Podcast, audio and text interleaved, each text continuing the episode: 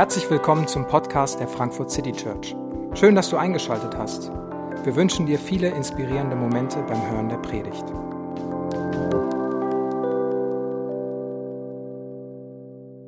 Jesus ist auferstanden. Darum feiern wir heute gemeinsam diesen Ostergottesdienst. Mein Name ist David, ich bin einer der Pastoren hier und ich darf euch frohe Ostern wünschen.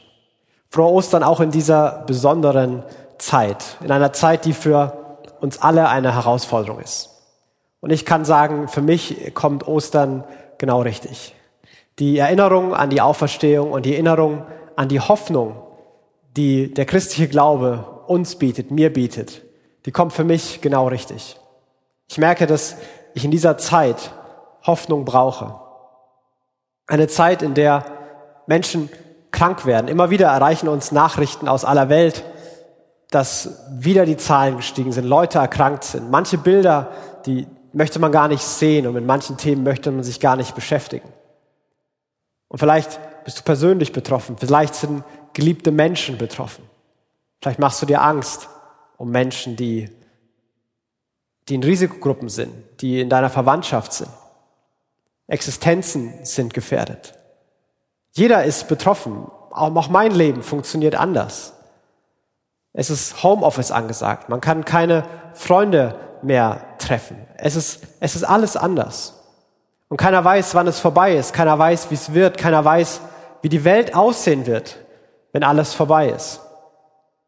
Und ich merke, dass ich in dieser Zeit Hoffnung brauche. Ich merke, dass ich in dieser Zeit etwas, etwas Tiefes brauche, was mir Halt gibt und was mir Perspektive gibt. Und mit Hoffnung meine ich mehr als Optimismus. Ich brauche mehr als ein optimistisches Gefühl. Ich bin jetzt eh nicht so der optimistischste Typ. Ich brauche auch mehr als, als Phrasen und Durchhalteparolen. Das wird schon. Wir haben schon ganz andere Dinge als Menschen überlebt. Und manchmal ist das vielleicht sogar eine gute Erinnerung und es setzt Dinge in Perspektive. Aber in der Unsicherheit, in der Angst, in der Überforderung hilft es doch nur begrenzt. Ich möchte auch mich nicht in irgendwelche Fantasiewelten fliehen und die Augen vor der Realität verschließen und einfach warten in meinem Loch, bis der Sturm vorbei ist. Nein, ich brauche Hoffnung. Hoffnung in dieser Zeit. Und da kommt für mich Ostern genau richtig. Die Botschaft von Jesus und von seiner Auferstehung. Und deswegen möchte ich heute über den Text nachdenken, den wir gerade gehört haben. Ein Text, in dem Petrus über die Hoffnung spricht, die mit der Auferstehung verbunden ist. Ich möchte darüber reden, was diese Hoffnung bedeutet, worin sie besteht und dann, wie diese Hoffnung unseren Alltag prägen kann. Petrus selbst schreibt diesen Brief in einer Zeit, wo auch er eine, eine Krise hatte, wo auch er gelitten hat. Und er schreibt sie an Menschen, die auch selbst in, in schweren Zeiten waren. Der Brief ist wahrscheinlich in der Zeit des Kaisers Nero entstanden. Und Nero ist unter anderem dafür bekannt, dass eine der, der größten Christenverfolgungen im Römischen Reich zu, zu Zeiten Neros stattgefunden haben. Und Christenverfolgung hat bedeutet für Petrus und für die Leute, die, an die dieser Text adressiert ist, dass ihr, ihr Leben, ihre Existenz auf einmal gefährdet war. Der, der christliche Bäcker durfte seine Ware nicht mehr verkaufen. Man konnte verhaftet werden, nur weil man diesen Jesus, an diesen Jesus geglaubt hat. Das Leben war auf einmal bedroht und anders und gefährdet. Petrus selbst ist gefährdet. Seine Hörer sind gefährdet. Alle sind in dieser Leitsituation. Und er möchte sie ermutigen und schreibt einen Brief. Und das allererste, was er sagt, die allerersten Verse und Worte, die haben wir gerade gehört. Und sie zeugen von der Hoffnung der Auferstehung. Und ich möchte die ersten Verse, die Petrus hier formuliert, lesen. Gepriesen sei Gott, der Vater unseres Herrn Jesus Christus. In seinem großen Erbarmen hat er uns durch die Auferstehung Jesu Christi von den Toten ein neues Leben geschenkt. Wir sind von neuem geboren und haben jetzt eine sichere Hoffnung. Die Aussicht auf ein unvergängliches und makelloses Erbe, das nie seinen Wert verlieren wird. Ich, ich preise Gott, ich bin Gott dankbar dafür, dass ich dass wir dieses, dieses dieses Geschenk bekommen haben. Dieses Geschenk einer, einer sicheren Hoffnung, das Geschenk eines neuen Lebens. Petrus sagt hier und drückt hier seinen Glauben aus, drückt den Glauben aus, den die Leute hatten, erinnert sie daran. Jesus schenkt uns neues Leben. Er gibt uns ein Versprechen auf Erneuerung. Ein, ein, ein Leben, das, das ganz anders ist. Und er gibt uns Hoffnung. Hoffnung auf dieses makellose Erbe. Und wenn die Leute sich, was die Leute sich damals vorgestellt haben, war wahrscheinlich nicht, dass sie irgendwie ins Jenseits verschwinden und dann da als, als Geisterwesen rumschwirren. Auch die Sprache hier scheint was sehr Konkretes, Materielles vorauszusetzen. Ein Erbe, ein, ein unvergängliches Erbe, etwas, etwas Konkretes, etwas Fassbares und ein neues Leben. Die Erwartung war, dass Jesus, der lebt, der auferstanden ist, dass er eines Tages in diese Welt zurückkehren wird.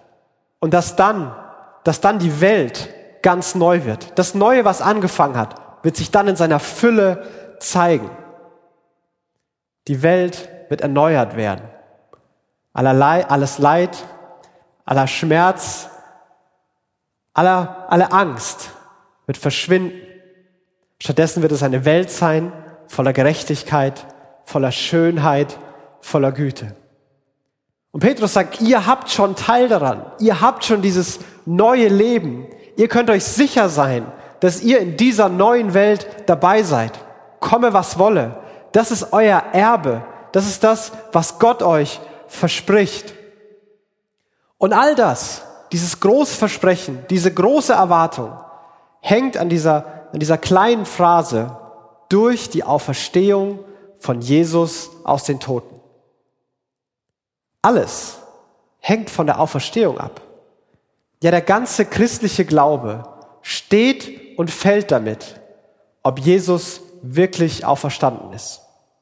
Zumindest formuliert Petrus das hier in diesem Text so.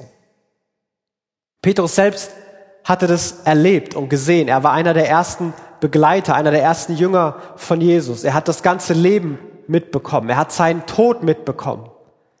Er hat das leere Grab gesehen. Und er hat Jesus gesehen, wie er leibhaftig wieder vor ihm stand. Er hat den Auferstandenen gesehen, mit ihm gesprochen, mit ihm gegessen. Er hat geglaubt, er hat gewusst, Jesus ist auferstanden. Und davon hing für ihn alles ab. Nun, wir haben diese Erfahrung nicht. Wir haben nicht das leere Grab gesehen. Wir haben nicht mit dem auferstandenen Jesus wieder geredet. Genauso wie die Zuhörer von Petrus übrigens. Und ist es denn wirklich noch sinnvoll und, und können Menschen, intellektuelle Menschen heute noch im 21. Jahrhundert an eine Auferstehung glauben. Kann, kann man das tatsächlich glauben, dass jemand, der tot war, wieder lebendig geworden ist? Und zuallererst muss man sagen, dass wir keine 21 Jahrhunderte gebraucht haben, um als Menschen festzustellen, dass Menschen, die tot sind, nicht wieder lebendig werden. Die Botschaft der Auferstehung war damals genauso unglaublich. Dass jemand, der im Grab liegt, das Grab wird zugemacht, dass der drei Tage später wieder mit einem gesunden, neuen Körper dasteht und lebt und isst und redet. Diese Vorstellung war absurd. Diese Vorstellung hat, hat keiner erwartet. Und es wäre damals wie heute leicht gewesen zu sagen, glaube ich nicht. Ist nicht passiert. Ich kann mir nicht vorstellen, dass Auferstehung passiert ist. Und man kann das sagen. Und Leute haben das damals auch gesagt. Aber manche Leute haben gemerkt, und manchmal merken wir das, dass diese Erklärung nicht zu kurz greift. Denn das Christentum hat sich ausgebreitet. Es hat das römische Reich erobert und irgendwann die ganze Welt und ist heute die größte Religion. Die meisten Menschen, die einer Religion angehören, sind Christen, glauben an den auferstandenen Jesus. Und dabei war die Geschichte so unglaublich und unwirklich. Und ja, man kann sagen, sie hätten sie sich ausgedacht. Aber dann haben sie sich wirklich eine schlechte Version ausgedacht. Die ersten Zeugen am Grab waren Frauen. Und heute ist das ganz normal, aber damals konnten Frauen nicht zum öffentlichen Diskurs beitragen. Sie waren als Zeugen gar nicht zugelassen. Man hätte doch sagen können, dass Petrus der Erste am Grab war. Das hätte doch viel mehr Sinn gemacht. Als die Jünger Jesus das erste Mal gesehen haben, haben sie gezweifelt. Haben sie, haben sie ihn gar nicht erkannt. Warum hätten sie sich nicht selbst als Helden dargestellt? Die gesagt haben, ja endlich, da bist du wieder, wir haben schon auf dich gewartet, was hat denn so lange gedauert? Diese Geschichte hat keiner erwartet. Römer haben geglaubt, dass man diese, diese Welt, diese materielle Welt hinter sich lässt, damit endlich der Geist befreit wird und in, in die Freiheit leben kann. Die wollten gar nicht körperlich aufstehen. Und die Juden haben geglaubt, dass am Ende der Welt, wenn die Welt zu Ende ist, dann gibt es Auferstehung. Ja, aber offensichtlich war die Welt noch nicht zu Ende. Die Welt ging weiter. Und trotzdem hat sie diese Botschaft ausgebreitet. Trotzdem waren Menschen bereit dafür, ihr Leben zu geben, ihr Leben dafür zu opfern, für, die, für diese Tatsache, dass Jesus auferstanden ist. Warum gab es keinen dieser 70 Leute, die mindestens eingeweiht sein mussten, der in 30 Jahren bei aller Unterdrückung, bei aller Verfolgung, bei aller Verletzung, bei allen persönlichen Eitelkeiten ist kein einziger auf die Idee gekommen zu, zu sagen, ich lasse jetzt die Bombe platzen, das ist alles erstunken und erlogen, Jesus ist gar nicht auferstanden. Wir haben das gemacht, um Einfluss zu bekommen, um Geld zu verdienen, was auch immer. Kein einziger. Stattdessen sind sie fast alle für ihren Glauben gestorben. Wie kann das sein, dass sich diese Geschichte, die man sich nicht wahrscheinlich nicht ausgedacht hätte, dass die sich durchgesetzt hat? Und die beste Erklärung ist wahrscheinlich, dass Jesus tatsächlich auferstanden ist. Dass Jesus tatsächlich leibhaftig auferstanden ist. Als Fantasie wäre er glaubhafter gewesen, als Gefühl wäre er glaubhafter gewesen, als Theorie wäre er glaubhafter gewesen. Aber Petrus besteht darauf, dass es eine leibhaftige Auferstehung gegeben hat. Und vielleicht ist das die beste Erklärung für all die Fakten. Und wenn sie das ist, und wenn Jesus tatsächlich auferstanden ist, dann ist diese Hoffnung, von der Petrus hier redet, echt dann ist sie real, dann ist sie tief, dann ist sie in der Wirklichkeit gegründet. Dann ist es weder Fantasie noch Optimismus noch Durchhalteparole. Dann ist es Wahrheit und dann hat es Tiefe und dann kann es tatsächlich Halt geben. Diese Hoffnung ist sicher, sie ist stark. Das möchte Petrus uns vor Augen führen. Und diese Hoffnung ist so sicher, weil Gott selbst die Leute, die an ihn glauben, bewahren wird. In Vers 5 heißt es, und Gott wird euch, die ihr glaubt, durch seine Macht bewahren, bis das Ende der Zeit gekommen ist und der Tag der Rettung anbricht. Und dann wird das Heil in seinem ganzen Umfang sichtbar werden. Dann wird sich alles zeigen. Dann wird die ganze Welt umgestaltet, umgestaltet. Und die Fülle der Erneuerung alle Schönheit, alle Herrlichkeit, alles Leben wird sich in ganzer Fülle zeigen. Und diese Hoffnung ist echt und real, weil Jesus auferstanden ist. Und sie verspricht neues Leben, ein neues Leben in der neuen Welt, die Gott schaffen wird. Und diese Hoffnung kann jetzt schon unser Leben prägen und beeinflussen. Und darauf geht Petrus in den nächsten Versen ein. Ihr habt also allen Grund, euch zu freuen und zu jubeln. Auch wenn ihr jetzt nach Gottes Plan für eine kurze Zeit Prüfungen verschiedenster Art durchmachen müsst und manches Schwere erleidet. Denn diese Prüfungen geben euch Gelegenheit, euch in eurem Glauben zu bewähren. Genauso wie das vergängliche Gold im Feuer des Schmelzofens gereinigt wird, muss auch euer Glaube, der ja unvergleichlich viel wertvoller ist, auf seine Echtheit geprüft werden. Und wenn dann Jesus Christus in seiner Herrlichkeit erscheint, wird eure Standhaftigkeit euch Lob, Ruhm und Ehre einbringen. Ich muss sagen, diese, diese Verse, dass diese Krise, dieses Leid, das Petrus selbst erlebt und auch die Leute, eine, eine Chance sind, eine Gelegenheit sind, die finde ich bizarr bis unsensibel. Das, das kann man doch nicht sagen. Was ist das denn für eine Perspektive auf Leid und auf Schwierigkeiten? Und, und doch sagt Petrus das. Aus seiner Hoffnungsperspektive sagt er, hey, diese Krise, die, die gibt euch die Chance, dass euer Glaube tiefer, stärker, reiner und echter werden kann. Und er vergleicht es mit, mit Gold. Und er, er sagt, dass, dass Glaube wertvoller ist als vergängliches Gold. Gold, dessen Glanz nie vergeht und es nie an Wert verliert, verliert, wird von ihm als vergänglich bezeichnet im Vergleich zu dem Wert und der Stabilität, die Glaube bringen kann. Aber er vergleicht es mit Gold, das im Schmelzofen gereinigt wird. Und man kann äh, auf YouTube gehen, nicht jetzt, sondern äh, wann anders, und mal Goldschmelzen anklicken oder eingeben und dann kann man sich das mal angucken, wie das funktioniert.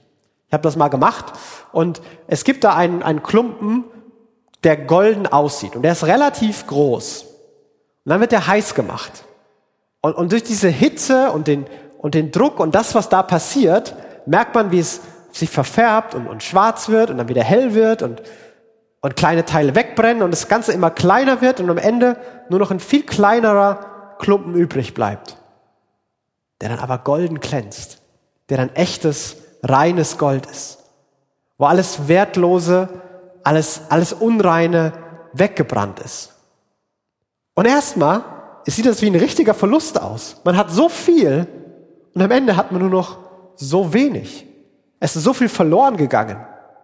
Aber das, was da ist, am Ende ist echt. Ich merke, dass wir in einer Zeit leben, in dieser Krise, in einer schweren Zeit, platzen Illusionen. Ob wir wollen oder nicht. Ob wir wollen oder nicht, werden unsere Werte, unsere Glaubenssätze, unsere Überzeugungen, unsere Sicherheiten herausgefordert. Die Illusion, dass wir Kontrolle über unser Leben haben, dass wir alles im Griff haben und wir planen können, was wir tun wollen. Wir müssen uns genug bilden, richtig verhalten, genug anstrengen, die richtigen Leute kennen, Versicherungen abschließen und dann kann uns nichts passieren. Unsere Demokratie, unser System, unsere Gewaltenteilung, die kann uns vor all dem bewahren. Und, und all das ist gut. Und trotzdem merken wir, dass es nicht das hält, was wir uns davon versprochen haben. Wir merken, dass die Tiefe, die wir jetzt gerade brauchen, an Hoffnung und an Halt, dass die nicht da ist. Dass sie nicht in der Familie ist, so schön Familie ist dass sie nicht im Beruf, ist, so gut das Berufsleben ist, dass sie nicht in unserem Wohlstand ist, so schön der ist. Und Illusionen, die zerstört werden, das ist erstmal beängstigend. Auf einmal ist es weg. Und man, man weiß gar nicht, was man tun soll. Und es ist unsicher. Manchmal ist es schmerzhaft, weil es etwas verloren geht. Oder weil man merkt, man hat an was festgehalten, was gar keinen Wichtigkeit und gar keinen Bestand hatte. Aber ich muss ehrlich sagen, dass ich eigentlich möchte, dass Illusionen platzen. Denn ich möchte keinen Glauben haben, der auf Illusionen besteht. Ich möchte kein Leben haben, das auf Fantasie und Illusion besteht. Ich möchte Glauben haben, der echt ist. Ich möchte nicht Dinge glauben, weil man die schon immer geglaubt hat, weil ich die schon immer geglaubt habe. Ich möchte Dinge glauben, die wahr sind. Ich möchte nichts tun, was, was alle machen oder weil man das so macht. Denn ich möchte was tun, was, was Wert hat und beständig ist. Ich möchte einen Glauben haben, eine Hoffnung haben, Halt haben, der mich zum Leben befähigt und der mich sogar zum Sterben befähigt. Ich möchte so einen Glauben und ich möchte so eine Hoffnung haben. Und das heißt nicht, dass es einfach ist. Das heißt nicht, dass ich es als einfach erlebe. Das heißt auch nicht, dass Petrus hier behauptet, es wäre alles einfach. Nein, schwere Zeiten bleiben schwer und Leid bleibt Leid. Und, und niemand mag das. Leid und Verlust und Angst und Schmerz ist schlimm. Und Petrus redet es hier überhaupt nicht gut. Er sagt nicht, dass Gott das Leid geschickt hat, dass Gott Nero beauftragt hat, die Christen zu verfolgen. Oder dass Gott ein Virus geschickt hat, um, um dass damit Menschen erkranken. Das, das sagt er hier mit keiner Silbe. Was er sagen will, ist, dass in allem Leid Gott die Kontrolle nicht verloren hat. Unser Impuls ist manchmal ein anderer. Unser Impuls ist zu sagen, wie kann Gott gut sein? Wie kann Gott existieren, wenn es so ein Leid gibt? Ist nicht Corona der Beweis dafür, dass es Gott nicht gibt? Und wir können das Gedankenexperiment gerne machen. Lass uns beschließen, es gibt Gott nicht. Okay, Gott gibt's jetzt nicht mehr. Was jetzt? Gibt es einen Infizierten weniger? Ist mein Leben jetzt gerade sicherer geworden? Habe ich mehr Hoffnung und mehr Halt? Irgendwie nicht. Irgendwie hat sich gar nichts verändert. Und diese Frage scheint eine Sackgasse zu sein. Die bringt mich einfach nicht weiter. Was mich weiterbringt und was ich brauche, ist Hoffnung. Hoffnung, die in diesen Phasen es mir ermöglicht, dass etwas gereinigt wird, dass es echter wird, tiefer wird, beständiger wird, dass ich erleben kann, mein Glaube und meine Hoffnung, die besteht auch in diesen Zeiten, auch in diesen Momenten hält mein Glaube. Denn Jesus ist auferstanden und alles Leid der Welt kriegt ihn nicht wieder zurück ins Grab. Alles, was passiert, kann das nicht rückgängig machen. Und selbst der Tod kann das Leben nicht beenden. Denn wir werden mit Jesus ewig leben. So paradox das klingt. Aber Jesus ist auferstanden und wir leben mit ihm. Und so kann diese Zeit durch Hoffnung unseren Glauben stärken und vertiefen. Und ein zweites und auch ein letzter Gedanke, was diese Zeit bewirken kann, den formuliert Petrus so. Bisher habt ihr Jesus nicht mit eigenen Augen gesehen und trotzdem liebt ihr ihn. Ihr vertraut ihm, auch wenn ihr ihn vorläufig noch nicht sehen könnt. Daher erfüllt euch schon jetzt eine überwältigende, jubelnde Freude.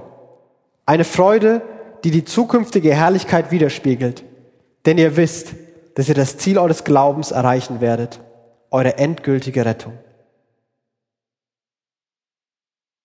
Petrus spricht davon, dass mitten im Leid, mitten in dieser schweren Zeit Freude entstehen kann. Und ich glaube nicht, dass er damit so eine blinde Euphorie oder so eine wilde Ekstase meint, sondern er sagt eine Freude, die das widerspiegelt, was mal sein wird. Eine Freude, die die zukünftige Herrlichkeit widerspiegelt. Er sagt sogar, hey, ihr habt Jesus noch nie gesehen und trotzdem freut ihr euch und haltet daran fest. Ich habe Jesus noch nie gesehen, aber ich weiß, dass er mir alles bedeutet. Ich liebe Jesus, ich glaube an Jesus, ich vertraue Jesus. Ich weiß, dass er auferstanden ist. Ich weiß, dass ich Hoffnung habe und meine Hoffnung hält, auch in dieser Zeit. Ich weiß nicht, was kommt, aber ich weiß, dass meine Hoffnung stabil ist und Jesus meine Hoffnung ist. Und das, das macht mir Freude. Das erfüllt mich mit einer, mit einer tiefen, echten Freude. Eine Freude, die mir manchmal im Alltag verloren geht. Wie leicht passiert es mir, dass ich mich in Routinen und To-Do-Listen verliere und am Ende des Tages, weil es nicht alles geschafft wurde, unzufrieden bin und mir alle Freude des Tages rauben lasse. Aber mit Hoffnung, mit der Hoffnung der Auferstehung muss ich nicht mehr alles vom Hier und Jetzt erwarten. Es ist okay, wenn nicht alle Träume wahr werden. Es ist okay, wenn nicht alles, was ich, was ich plane, auch genauso passiert. Und wie gesagt, das bedeutet nicht, dass es einfach ist. Mit manchen Narben lebe ich. Mancher Verlust wird das Rest, den Rest meines Lebens schmerzen. Manches Leid wird noch lange bestehen. Und trotzdem gibt es darin eine Freude. Es ist so nah greifbar manchmal, diese, diese Freude, die Jesus schenkt, weil er auferstanden ist. Und ich bitte und ich wünsche mir und ich bete darum, dass, dass wir als FCC, dass, dass du hoffnungsvoll in dieser Zeit leben kannst. Dass du dir neu bewusst bist oder zum ersten Mal klar wird, worin diese Hoffnung besteht. Dass Jesus auferstanden ist und dass Jesus uns einlädt und sagt, ich möchte dir neues Leben schenken. Die Gewissheit, dass du in meiner neuen Welt dabei bist. Die Gewissheit, ewig zu leben. Ein Glauben, eine Hoffnung, der im, im Leben und im Sterben trägt. Ich will dir das schenken. Setz deine Hoffnung nicht mehr auf all das, worauf du es bisher gesetzt hast. Lass die Illusionen platzen und komm zu mir und vertraue mir und glaube an mich. Dazu lädt uns Jesus ein. Und ich wünsche mir, dass uns das unser Leben prägen kann. Dass unser Glaube in dieser Zeit stärker wird. Dass der Wert, der schon da ist, das Gold, das schon da ist, größer wird, klarer wird, reiner wird. Dass es sich zeigt, wie viel Wert es hat. Und dass wir dann sogar in der Lage sind, die Freude und die Hoffnung, die wir haben, andere weiterzugeben. Dass wir als Leidende auch andere ermutigen können, weil wir wissen, dass Jesus auferstanden ist. Jesus lebt. Er ist auferstanden. Und deswegen haben wir Hoffnung. Ich möchte ein Gebet sprechen. Jesus, ich bitte dich, dass wir das aus ganzem Herzen glauben und begreifen können, dass du auferstanden bist und dass du lebst. Ich bitte dich, dass du unser Leben mit Hoffnung füllst. Du weißt, was wir brauchen. Und ich bitte dich, dass wir es von dir bekommen. Danke, dass du auferstanden bist. Danke, dass wir uns darin freuen dürfen. Danke, dass wir wissen, dass wir leben und mit dir und in dir ans Ziel kommen, die endgültige Rettung erleben werden. Danke, dass wir dabei sein dürfen, weil du auferstanden bist. Und deswegen freuen wir uns. Und deswegen können wir feiern und staunen darüber, was für ein Gott du bist. Amen. Wir hoffen, die Predigt hat dich inspiriert. Wenn du uns kennenlernen möchtest, dann schau einfach mal auf unsere Homepage www.frankfurtcitychurch.de oder besuche uns in unseren Gottesdiensten. Bis dann!